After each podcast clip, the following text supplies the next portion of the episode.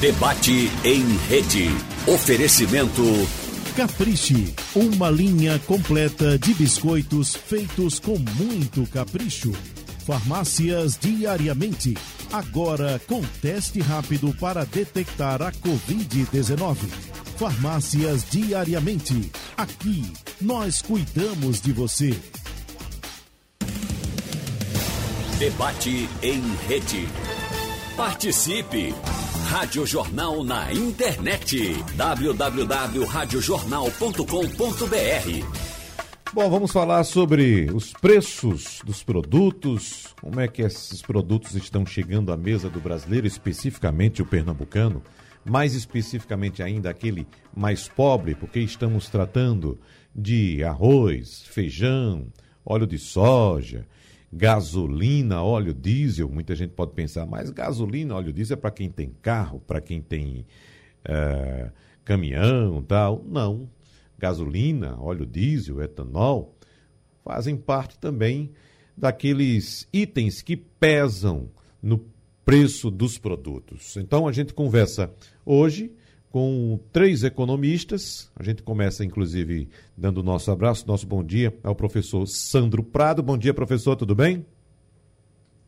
Bom dia, Wagner Monte, Gomes, tudo ótimo. Bom dia, bom dia, doutora Amanda, Rafael e a toda a sua equipe. Amanda Aires, há quanto tempo, Amanda? Tudo bem com você?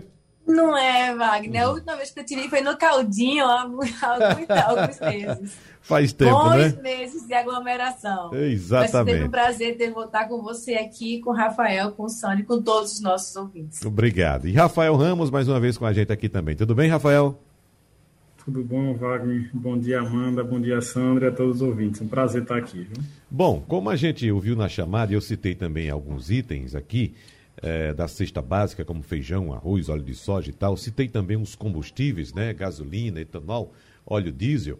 E quando a gente fala de aumento de preço de gasolina, de etanol, de óleo diesel, quem trabalha com carro, como por exemplo, motorista de transporte por aplicativo, taxista, ou então quem roda muito no carro mesmo para trabalhar, que a gente sabe que existem atividades que dependem de muita mobilidade para o trabalho. Por exemplo, representantes comerciais precisa ter um carro para trabalhar, para circular pela cidade, para atender aos clientes, não é? Então pensa logo o quê? Bom, gasolina está subindo, óleo diesel está subindo, etanol subindo, vou converter meu veículo para o gás natural veicular, o GNV. Só que o preço do GNV também bateu um recorde histórico no país, afetando, evidentemente, esses profissionais que precisam muito do carro para trabalhar. No Rio de Janeiro, que é o principal mercado consumidor, o aumento de custos está levando os motoristas a, inclusive, abandonar a praça, ou seja, abandonar o táxi, segundo o próprio sindicato da categoria, porque em um mês, o preço médio é um mês somente, o preço médio do GNV subiu 17%, segundo uma pesquisa da Agência Nacional de Petróleo, Gás e Combustíveis, a ANP, como um reflexo do reajuste de 39% no preço do gás natural promovido pela Petrobras no dia 1 de maio, ou seja, no dia 1 deste mês.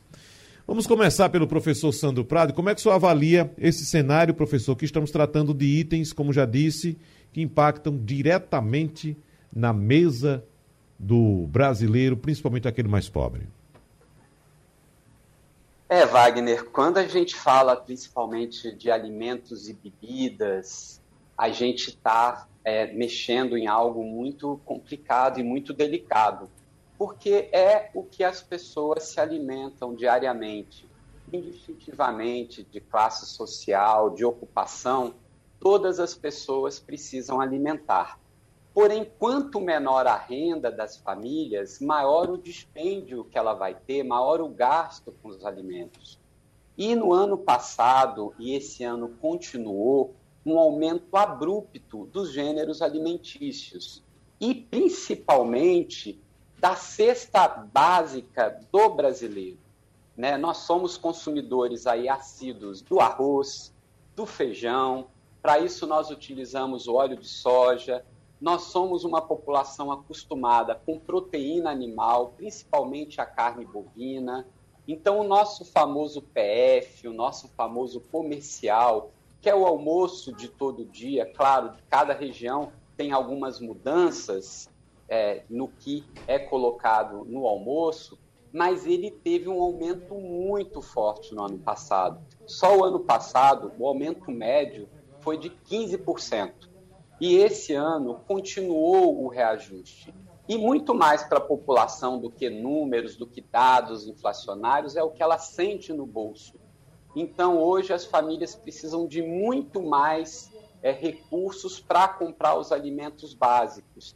E é até de difícil substituição, porque, como a gente sabe, quando a família começa a substituir um produto por outro, como agora houve uma demanda muito grande por ovos para substituir a proteína animal, obviamente que com o aumento da demanda, esses ovos também têm um aumento do preço. Então, o consumidor mais pobre ele fica sem ter para onde fugir, porque o flocão aumenta, o trigo aumenta, então vem o pãozinho é, francês aumenta, o arroz está caro. Então, para colocar alimento, que é a base da necessidade das pessoas, né, fora a habitação, transporte, enfim, está muito caro. E como você citou, a Petrobras ela veio dando reajustes muito fortes e constantes no preço dos combustíveis, que culminou com o aumento, por exemplo, do óleo diesel. E quando as pessoas acham que o óleo diesel não está ligado diretamente aos preços, a gente tem que lembrar que o modal, ou seja, a forma de transporte, principalmente agora no item que eu estou tocando dos alimentos, do campo para a cidade, ele vem através de caminhonetes, de caminhões, e com o aumento do óleo diesel, aumenta o frete e novamente aumenta o preço dos alimentos. Como as pessoas estão comendo muito mais em casa, evitando alimentar na rua, também aumenta a demanda do varejo, fazendo o aumento dos preços. Ou seja, o brasileiro hoje ele está sentindo muito no bolso na hora de se alimentar. E falando das pessoas com menos recursos, nós não tivemos, isso é muito bom lembrar, reajustes reais do salário mínimo nos últimos anos. Então, ele só teve um incremento da inflação oficial, que ela não está refletindo nem de longe o aumento de custo da população. Então, nós tivemos aí um grande empobrecimento das pessoas. Isso é notório quando a gente vai para a economia popular. Quando a gente vai para números, não, mas a inflação oficial desse ano vai sair por volta de 5,5%, não é tão alta assim? É, porque no dia a dia as pessoas estão sentindo na pele aumentos muito fortes. Como eu fui da geração, eu entrei na faculdade de economia na época da hiperinflação, né, ainda na década de 80, no governo Sarney, eu senti muito como a inflação é caracterizada mesmo como um grande monstro, como ela destrói, como ela corrói o poder de compra. A nossa moeda vai derretendo, ou seja, a gente não tem mais como comprar as coisas com aquele dinheiro que ganha. Como nós estamos com desemprego altíssimo, a nossa taxa de desemprego hoje é a 14 maior do mundo. Temos uma população econômica ativa de cerca de 100 milhões de habitantes e 14,4 desses estão desempregados, ou seja, estão procurando emprego e não conseguem.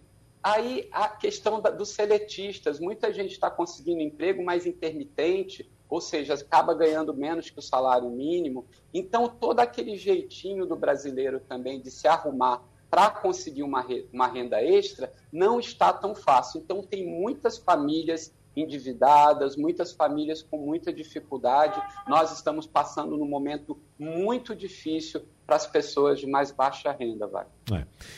Amanda Aires, tem um item que eu não coloquei aqui na nossa conversa inicial, mas que certamente não pode ficar de fora do nosso debate hoje, que é o item que pesa muito, mas muito mesmo, não só pelo peso em si do próprio produto, mas do preço, principalmente para os mais pobres, que é o gás de cozinha. O botijão de gás de cozinha está na casa dos R$ reais, Amanda Ares. Veja só que o auxílio emergencial parte de 150. Quem recebe o auxílio emergencial de 150 reais e for comprar um botijão de gás, vai sobrar somente 60 reais para ele para comprar outros itens. E a gente já está percebendo, por informações que chegam, por reportagem que nos trazem esses dados, apontando que a, a, um determinado nicho da população escolhe ou compra a comida ou compra o gás. E aí, Amanda? É muito triste, né, Wagner? Uhum. É muito triste essa situação. É para o, o, Brasil inteiro, né? A gente tem hoje uma situação que envolve a pandemia, a gente sempre fala muito da Covid, e isso faz com que as pessoas, como o professor Sandro falou, não consigam buscar, não consigam encontrar é, emprego formal, e isso é, gera um ciclo vicioso, né? Fazendo com que as pessoas precisem escolher entre comprar o gás de cozinha e ou comprar o gás de cozinha ou comprar é, os alimentos. Embora a gente saiba que com 150 reais a gente não consegue nem cumprir com os itens de. com os nossos itens básicos de cesta básica. A gente não consegue nem isso fazer o cumprimento. É uma escolha muito difícil. O que está sendo feito é que as pessoas optam por se alimentar. E elas não estão comprando gás de cozinha, o que faz com que nós tenhamos muitos mais casos de queimaduras. As pessoas estão se machucando, elas estão é, ficando queimadas, porque elas optam por fazer a compra de bens ao invés do gás, e isso é algo surreal. Falando 2021, as pessoas construindo com lenha é voltar para 1900. É algo muito grave a ser revisto é, em nossa economia e entender que um auxílio emergencial de 150 reais não cumpre com seu objetivo nem, nem tira as pessoas da rua, porque elas precisam continuar indo em busca de emprego e, e de alguma fonte de renda, e faz com que a pandemia só se intensifique, né? A gente não consegue resolver nenhum problema da pandemia, o suprimento das pessoas nos seus itens mais básicos. Uhum. Rafael Ramos, suas observações iniciais, pontuando esse início de debate, é, lembrando também, Rafael, que daqui a pouco a gente pode inclusive entrar numa especialidade sua, que é o comércio em si, até porque temos mais restrições anunciadas pelo governo, que vão impactar também diretamente no comércio e, claro, vão trazer consequências também para os trabalhadores. Mas o que é que você observa inicialmente, Rafael? É, de fato, a questão da inflação vem penalizando muito o orçamento, né, principalmente dos mais pobres, como o Sandro falou. Se a gente pega o INPC que é o índice que mede a inflação das famílias que recebem de 1 a 5 salários mínimos, né, que são as, as assalariadas de menor rendimento, ele está acima do IPCA, ou seja, mostra aí um peso muito maior dessa alta inflacionária para a população mais pobre, como você falou também, a questão do auxílio emergencial não consegue socorrer, pelo menos neste ano, em relação a essa alta dos preços. E um destaque que eu faço, Wagner, é quando a gente você falou do GNV. Uhum. É, a gente lembra que a, o quadro no mercado de trabalho pernambucano também é um dos mais críticos do país. A gente tem uma taxa de desemprego em 19% né, no último trimestre de 2020, então é muita gente desempregada, em torno de 700, 750 mil pessoas, e muita gente que não estava conseguindo espaço no mercado de trabalho formal correu para a questão do aplicativo. Então, essa questão da alta, e muitos utilizam o GNV como combustível justamente para compensar a, questão das altas nos combustíveis como gasolina e etanol. Então, essa alta no GNV ela também vai fazer com que a renda disponível dessas pessoas que estavam correndo já para a questão do aplicativo seja reduzida.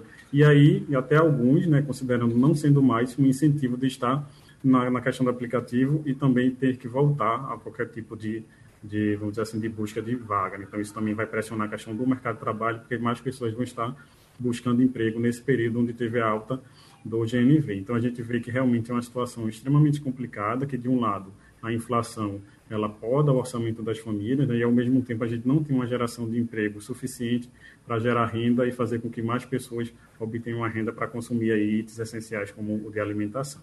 Vamos trazer alguns dados do cenário econômico atual para a gente tentar entender o que é que pode acontecer nos próximos meses. E também, evidentemente, neste momento, porque Uh, foi divulgado hoje, agora pela manhã, a informação de que o IPCA 15, que é o Índice Nacional de Preços ao Consumidor Amplo de 15 dias, ou seja, uma prévia de metade do mês, esse índice apresentou um novo arrefecimento em maio, mas ainda assim registrou a maior taxa para um mês em cinco anos e a alta acumulada em 12 meses disparou bem acima do teto da meta oficial, mantendo as atenções sobre a trajetória dos preços no país. Dando uma olhadinha também no mercado, o que é que está acontecendo?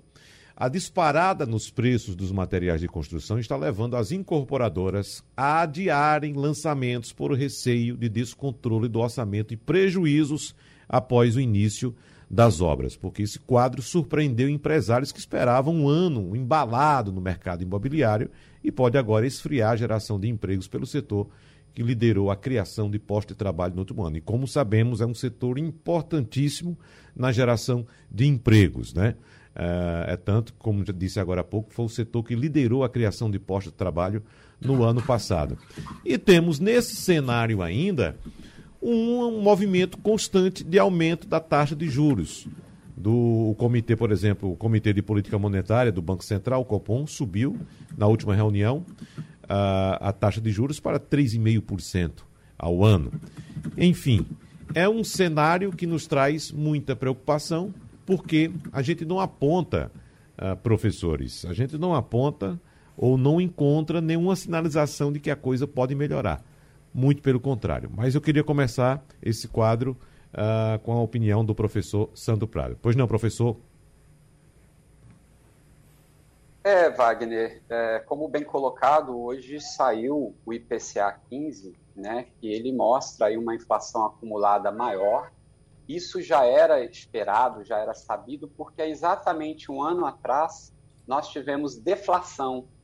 Foi aquele momento ali ímpar na economia brasileira que nós tivemos um fenômeno que, ao invés da média dos preços terem aumentado, elas diminuíram.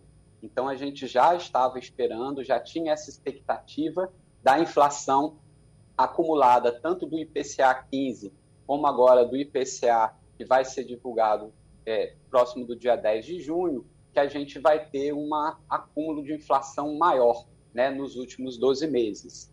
E isso, é, obviamente, coloca em xeque a possibilidade, pelo menos, do governo colocar a inflação nesse ano abaixo do teto da meta.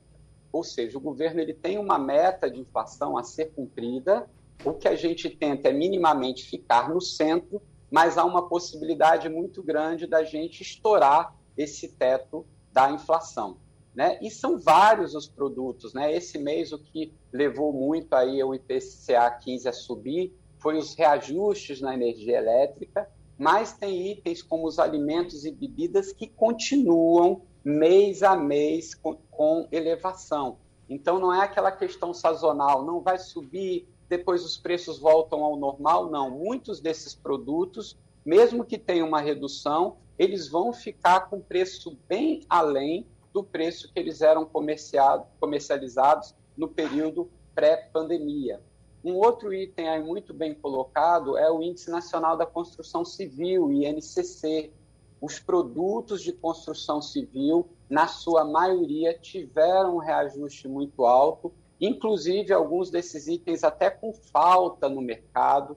Então, está tendo uma dificuldade muito grande das empresas reporem, até as empresas que locam equipamentos para construção civil estão com dificuldade de repor, estão tendo que repassar esses aumentos de custos para a construtora e todas as compras que essas construtoras vão fazer acaba estourando a planilha de custos. Então, quando eles vão fazer um planejamento da obra, muitas dessas empresas estão recuando porque teriam que passar esse valor para o preço da unidade habitacional, para o preço do apartamento, da casa ser vendido. Então, às vezes, não valeria tanto a pena é você fazer mais esse tipo de investimento, né?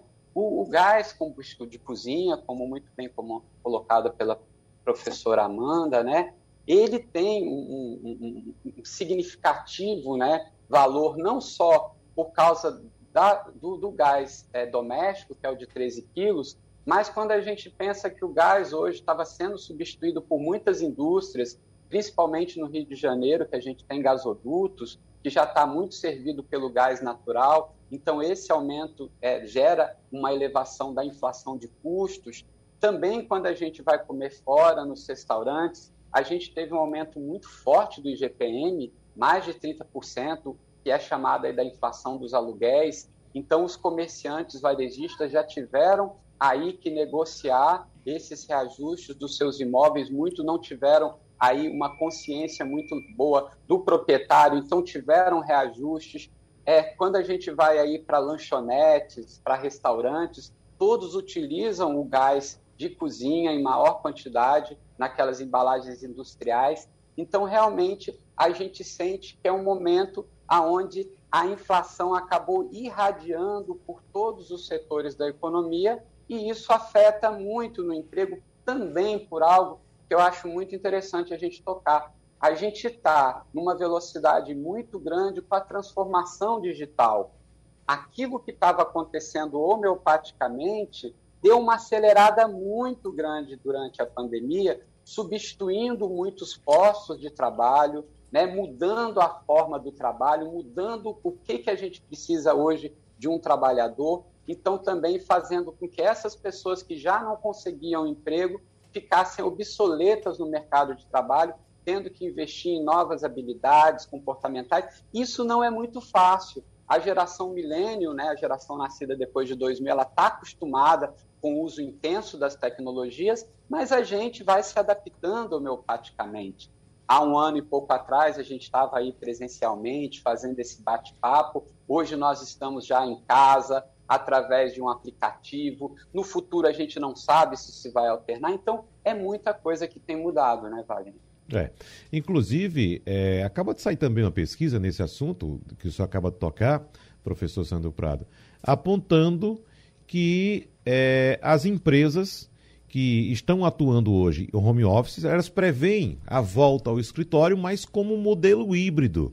87%, segundo essa pesquisa da KPMG, 87% das empresas vão manter esse modelo após o retorno. Porque as empresas estão observando agora que tá, estão conseguindo, através uh, da incorporação da tecnologia ao, ao trabalho dos seus colaboradores, estão conseguindo até mesmo ampliar, aumentar a produtividade, professor. Então, o que, é que as empresas pensam? Bom, se a gente está conseguindo manter ou até ampliar a produtividade, por que retornar? Então, segundo a KPMG, 87% das empresas vão manter esse modelo após o retorno possível das empresas, professor Sandro.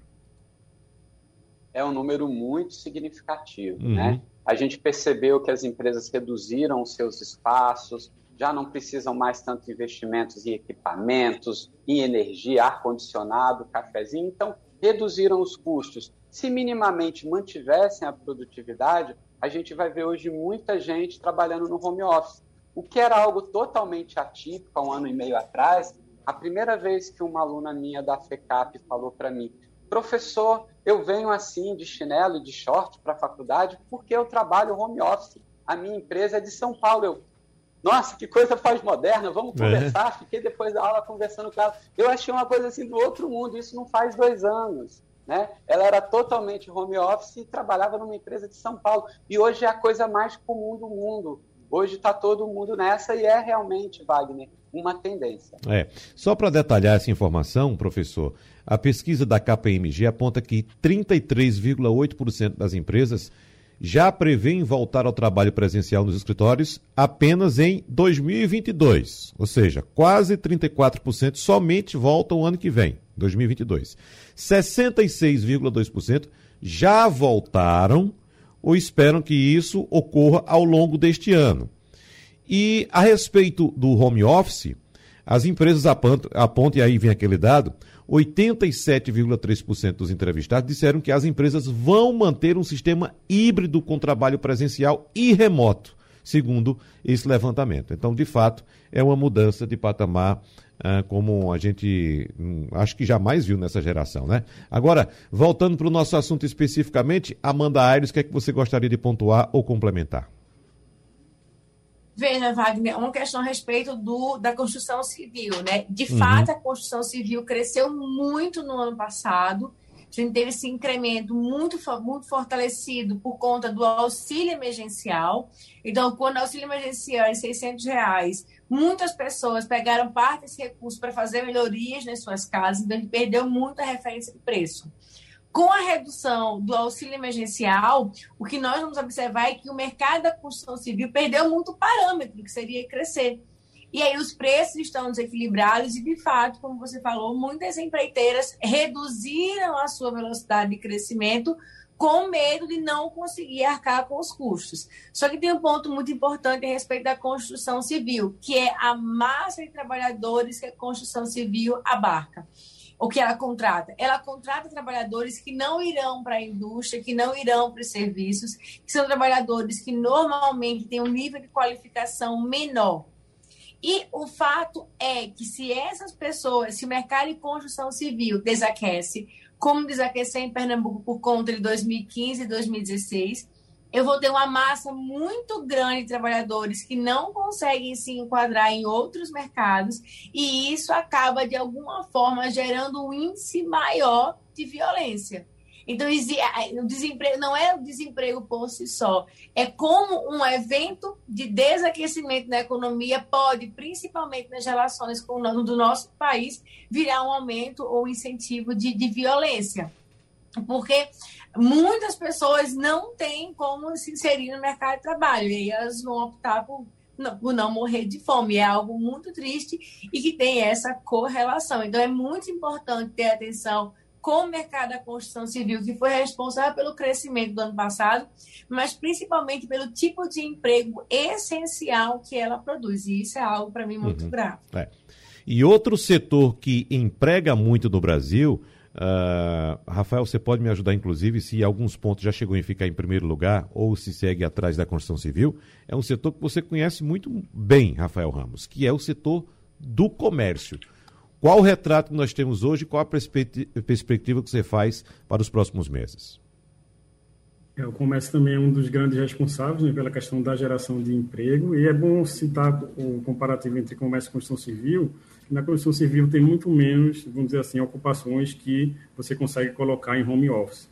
Então, realmente, ela contribui para esse trabalho menos qualificado, porque, sendo essencial, ela ainda precisa desses trabalhadores presencialmente, enquanto o comércio não.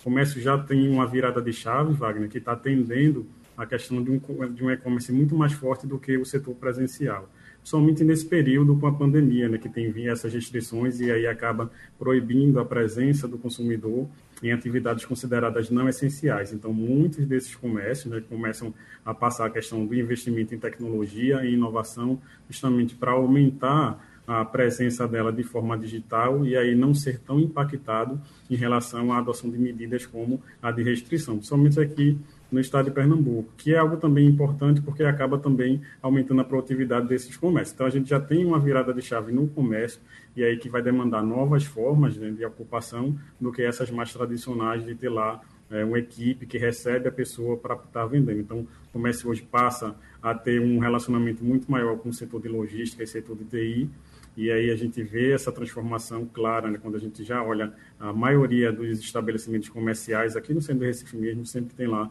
a gente vende pela internet e entrega algo que há dois, três anos atrás é, era muito resistente, né, de, de, muitos estabelecimentos aqui. Então a gente de fato vê que o comércio ele começa a de fato a inovar e a entrar em um, em, vamos dizer assim, um cenário mais moderno. Então é um setor que é importante na geração de emprego, é importante na geração de renda. E Wagner, só um detalhe, quando você eh, citou aí a questão de olhar para o futuro, e aí em relação à inflação, é, a questão da vacina da Butanvac, ela vai ser produzida através do ovo, né? Então, é, se espera que, pelo menos existe expectativa que nesse ano sejam produzidas 40 milhões de vacina e que metade, 20 milhões de ovos, sejam necessários para produzir isso.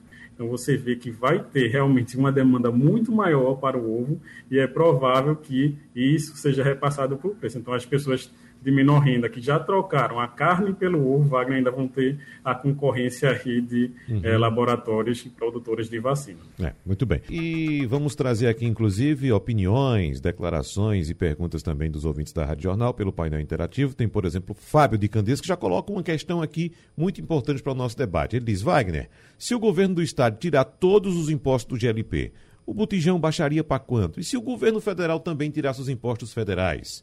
Pergunta aos especialistas se a carga tributária seria a maior vilã dessa história triste ou o vilão do lucro absurdo dos postos. Bom, a gente não tem informação, pelo menos eu, viu, Fábio, até agora, de lucro absurdo de posto de gasolina, né? Pelo contrário, quando a gente escuta o setor, o setor sempre coloca a margem de lucro lá embaixo, sempre fala que a margem de lucro é muito pequena. Mas tem a questão da carga tributária, que você coloca muito bem e que eu vou repassar aqui para os nossos participantes do debate. Começando pelo professor Sandro Prado. A gente sabe, professor, que o Estado também precisa, o Estado em todas as suas esferas, a esfera federal, a esfera estadual, a esfera municipal, precisa da arrecadação de impostos também para manter suas obrigações em dia. Pagamento de salário de funcionários públicos, pagamento de aposentadorias, investimentos, custeio, enfim, o Estado não pode simplesmente abrir mão dos impostos. Mas o que é que o senhor coloca nesse assunto, professor Sandro Prado? amplo que perpassa a reforma administrativa, né, que a gente está aí é, em tela, colocando que tamanho do Estado a gente gostaria, o que o Estado estaria atuando, porque, como bem você colocou, o Estado ele precisa de dinheiro. Né? Ele precisa de dinheiro para honrar seus compromissos, e quando eu falo Estado, eu estou falando tanto a nível federal, como nível estadual, como nível municipal. Então, os tributos são algo que é cobrado desde que a gente entende da história da humanidade, da sociedade, né? Já quando a gente vê a própria frase de Jesus Cristo, dai a César o que é de César, ele já está falando da tributação que era cobrada mais de dois mil anos atrás. Então a gente vê como isso já está arraigado na sociedade. A questão do tributo é, é um pouco, no meu entender, uma falácia, Wagner, em relação ao gás de cozinha, ao combustível. Porque, claro, Hoje nós temos uma alta carga tributária cobrado na gasolina, no óleo diesel e no gás de cozinha.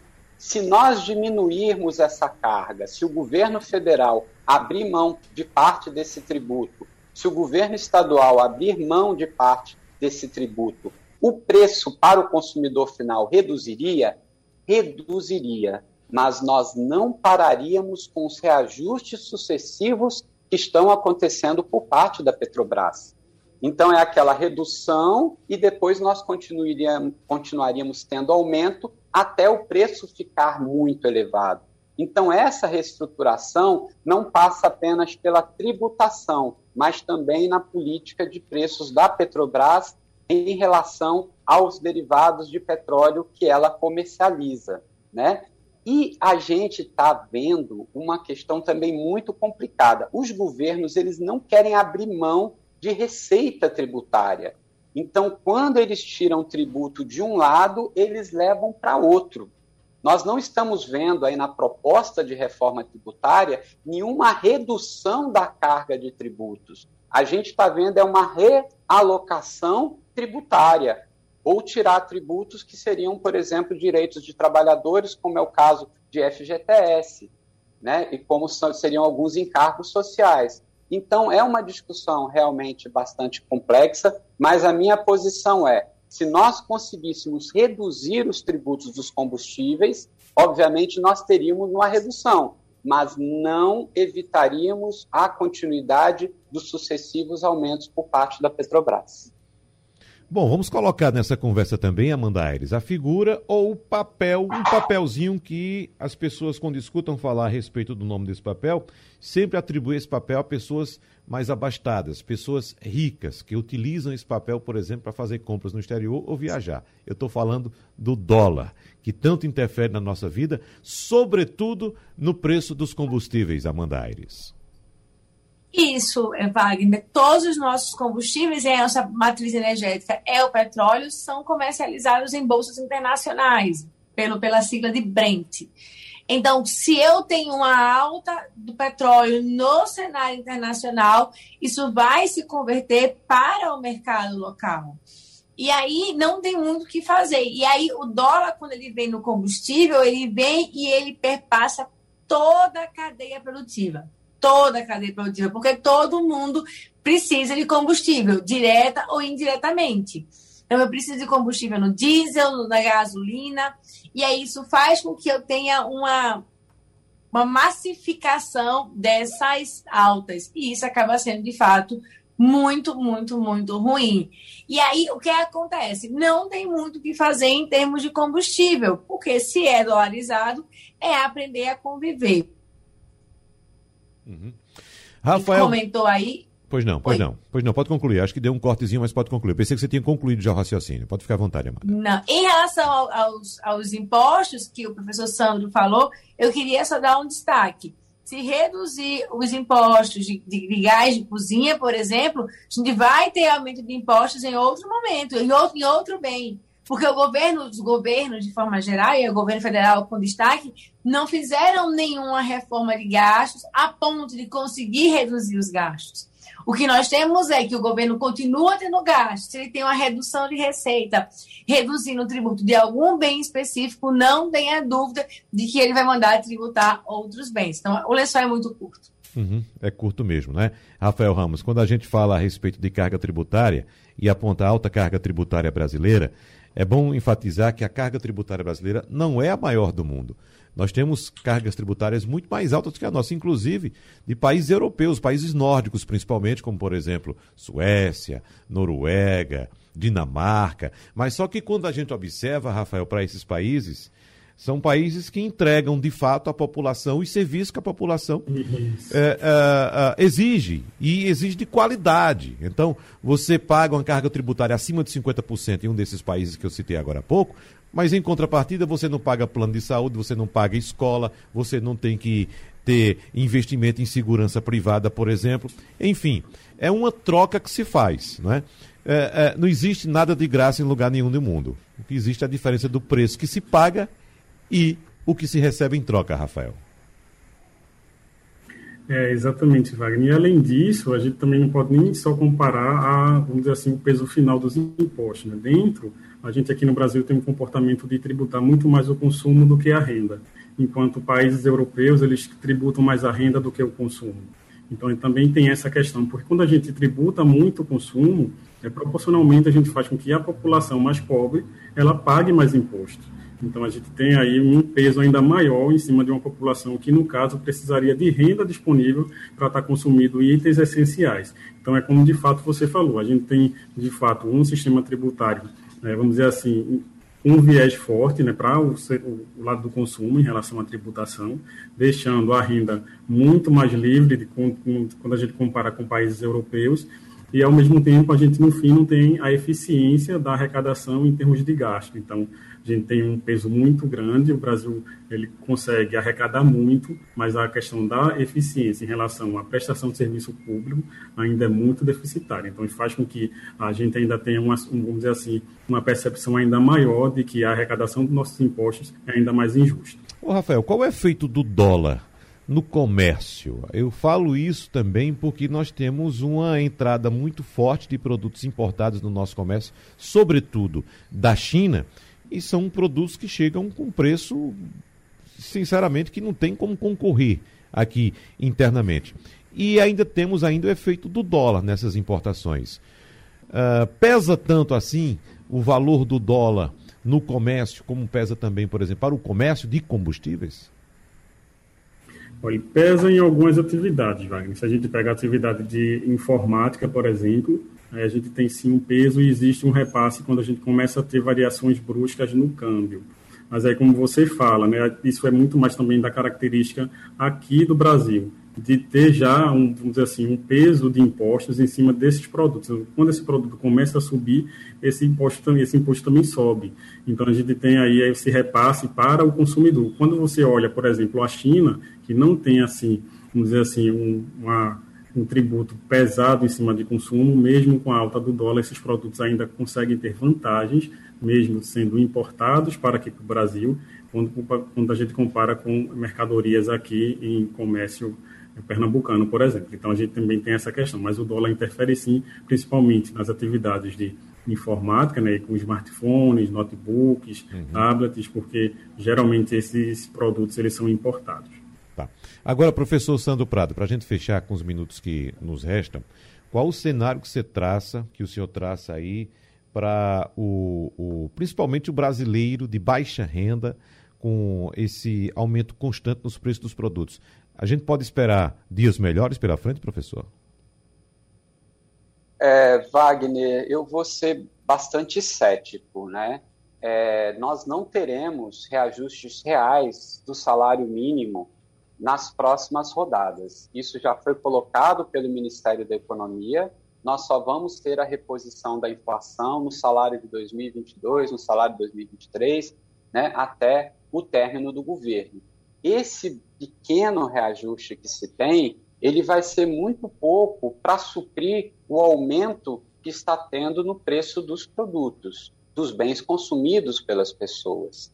Né? Nós vemos aí uma dificuldade muito grande de se conseguir trabalho, de se conseguir emprego. A classe média, ela também está muito aí pisoteada por causa de aumentos abruptos que nós estamos tendo, como por exemplo no plano de saúde, né, que está tendo um aumento aí muito elevado, diminuindo a renda, e fica difícil também para essa classe média contratar essas pessoas das classes mais pobres, como por exemplo de serviços domésticos, como é o caso das secretárias do lar que fazem faxina, enfim. Então a gente começa a perceber que o cinto está apertando para todo mundo. E há uma dificuldade muito grande porque se fala, bom, mas então vamos empreender, vamos aí para o e-commerce, agora você pode pegar um aplicativo e começar a fazer vendas. Só que o brasileiro, embora seja muito criativo, todo mundo está tentando fazer a mesma coisa. Todo mundo está tentando ganhar um dinheirinho a mais para minimamente sobreviver e levar para sua casa o alimento, conseguir pagar a conta de energia elétrica, que a, gente teve um aumento agora muito forte também nesse mês, para poder pagar água, para poder pagar os gastos mínimos básicos para a sobrevivência. Então a gente não pode esperar para esse ano é, nenhuma mudança abrupta de cenário, né, até porque o auxílio emergencial possivelmente já é muito pequeno, né, como é, é muito bem colocado por Aline, mas além dele ser por Amanda, perdão, mas além dele ser muito pequeno, é, ele também deve acabar nos próximos meses. A gente também não vai poder contar aí com um programa de manutenção de emprego, então logo também essas pessoas vão estar aí com a possibilidade de perder esses postos de trabalho. As empresas estão fazendo projetos de downsizing, de reengenharia, ou seja, reestruturando o organograma para trabalhar com menos pessoas. Então, a gente vê crescer o número de desempregados. E eu acho até pior que os desempregados são os desalentados. Não tem emprego, não vou procurar porque eu não consigo achar nada.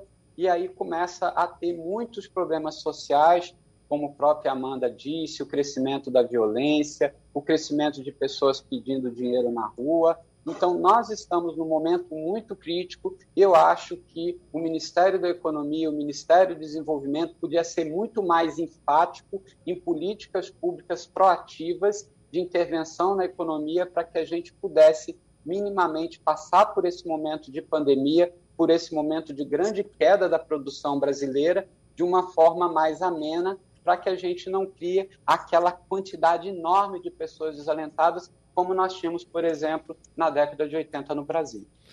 Bom, o nosso tempo passou. Eu quero agradecer aqui mais uma vez a participação do professor Sandro Prado no nosso debate. Agradecemos também mais uma vez a presença do economista Rafael Ramos e da economista Amanda Aires. Muito obrigado então pela participação de todos vocês no nosso debate. Mais uma vez a gente agradece. Claro, vamos ter que conversar mais sobre esse assunto nos próximos dias, nos próximos meses, porque infelizmente a situação não está fácil, pelo contrário, está muito difícil e evidentemente a gente vai ter que orientar o nosso ouvinte sobre como lidar melhor com essa situação. Muito obrigado então a todos mais uma vez e para você que nos acompanha, o debate é repetido amanhã às duas e meia da manhã. Até lá. Sugestão ou comentário sobre o programa que você acaba de ouvir, envie para o e-mail ouvinte@radiojornal.com.br ou para o endereço Rua do Lima 250, Santo Amaro, Recife, Pernambuco.